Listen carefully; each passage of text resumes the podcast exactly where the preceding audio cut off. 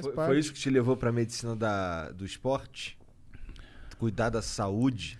Tá, cara, essa, essa, essa pergunta é dolorida, porque na verdade, né, a medicina do esporte ela veio mais como um processo muito pessoal. É. Eu vou até ser sincero, egoísta. Porque eu nunca misturei. Uh, fazer esporte para mim é uma coisa que está tão, sabe, arraigada aqui dentro, que para mim é uma coisa minha e que ninguém precisava interferir, saber ou então opinar. Né? E o esporte era meu.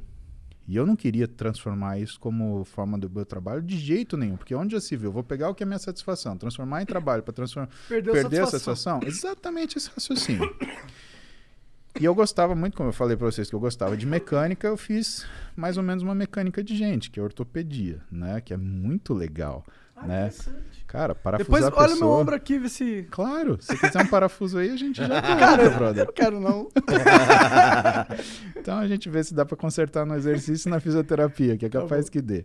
Mas assim, ortopedia é muito legal. Não tem uma pessoa que passe por ortopedia que não gosta de operar ortopedia. E eu me apaixonei por ortopedia porque eu comecei a ter acesso a estágio de ortopedia no terceiro ano da faculdade. Então eh, eu operava com um amigo meu, né? Já com 21 anos de idade, eu estava abrindo gente, costurando, dando. Com 21 ponto. anos? 21, eu estava no terceiro ano da faculdade. Tu não tinha problema com sangue, então, imagino. ninguém gosta de ver sangue. Mas quando você tem um trabalho que envolva sangue, o objetivo é o trabalho, não sangue. Aí não faz Você diferença para com você. o tempo, né? Vira um líquido vermelho, viscoso. De certa forma, sim, mas é o que eu te falo, é a questão da prioridade. Quando você é, é, coloca em prioridade o teu trabalho que você tem que fazer, o sangue ele vira um detalhe, não um objetivo. Agora, por exemplo, se eu vejo minha filha cortada, né, vou te falar que aquilo me dá uma sensação, aí o sentimento é completamente diferente. Né? Eu sou pai, então eu sinto medo, angústia, é, ansiedade. Né? Eu, eu não me privo de ter sentimentos humanos, mesmo que seja uma coisa né, que seja do meu alvo de trabalho. Né? Mas aí eu fui fazer ortopedia. E esse meu amigo, meu professor, e que eu brinco com ele, falo que ele é meu pai acadêmico, ele não tem idade para isso. A gente tem muito pouca diferença de idade, são acho que quatro anos, né? O Zé Carlos Garcia. Para mim é um dos maiores cirurgiões de ombro e cotovelo do mundo hoje. Ele é fora do sério.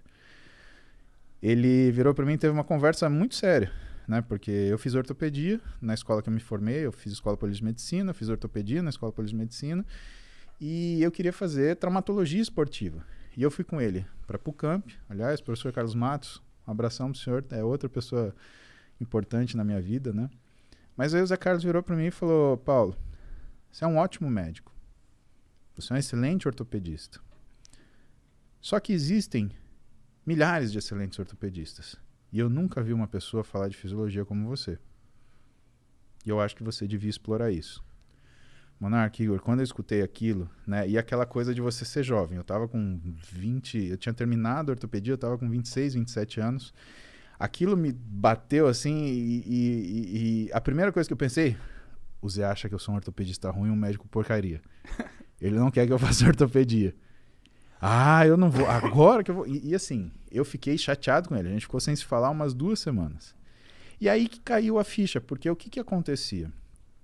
Eu estava começando meu consultório e eu consultava os pacientes que, por exemplo, treinavam comigo. O cara treinava comigo na academia, me via treinando, me via sempre bem, me via sem lesão. E quando ele se machucava, ele falava: pô, que coisa que esse cara que pega essa carga não se machuca e eu me machuco. E ele passava comigo. E eu ajustava que era a rotina dele, por quê? Porque, cara, você quer uma coisa que é mais fisiologia, bioquímica, biofísica do que cicatrizar osso, tendão e músculo? Não tem, né? É, Ortopedia, é, essas coisas elas são fundamentais. E o que, que eu fazia? Eu pegava esses caras e a gente criava rotinas, né? Para que essas pessoas elas conseguissem continuar treinando. Porque o fato é que uma pessoa que gosta de treinar vai treinar. E se ela gosta de treinar e se machuca, ela quer se recuperar como? Treinando.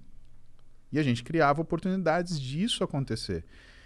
Mas uma coisa leva a outra. A pessoa que treina melhor se sente melhor, se sente melhor, segue dieta melhor, come melhor, o físico melhora. O físico das pessoas começava a melhorar. E aí eu comecei a ser procurado por pessoas que não estavam machucadas, mas queriam melhorar o físico. Bom, se você sabe melhorar uma pessoa machucada, você sabe melhorar uma pessoa não machucada. Se você tem um nutricionista do lado, você tem um profissional de educação física do lado, você tem um fisioterapeuta do lado, você consegue controlar as variáveis primárias que vão fazer com que essa pessoa faça exercício direito e se fizer exercício direito, ela vai ter fome direito, ela vai comer direito e não tem mágica, aliás, não tem complicação. É isso que vai acontecer. Atletas começavam a me procurar, que eram os caras mais machucados. E de repente o cara conseguia treinar, fazer as coisas e, e pô, mas esse cara tem tantos anos. Pega o Fernando Sardinha, por exemplo, tem 52 anos de idade e treina hoje para competição, Da hora. né? E, e. Isso, inclusive, é bem. um sonho meu, ser um veião musculoso. Porque parece que os caras não envelhecem, caralho. Cara, se tem uma fonte de juventude é musculação, viu? Vou falar isso pra você. É, é assustador. Você olha os caras, te, te dá até um. Fala assim, ó, a cabeça parece velho, mas tudo o resto não pare... tá melhor do que eu. Aí eu fico assim, caralho.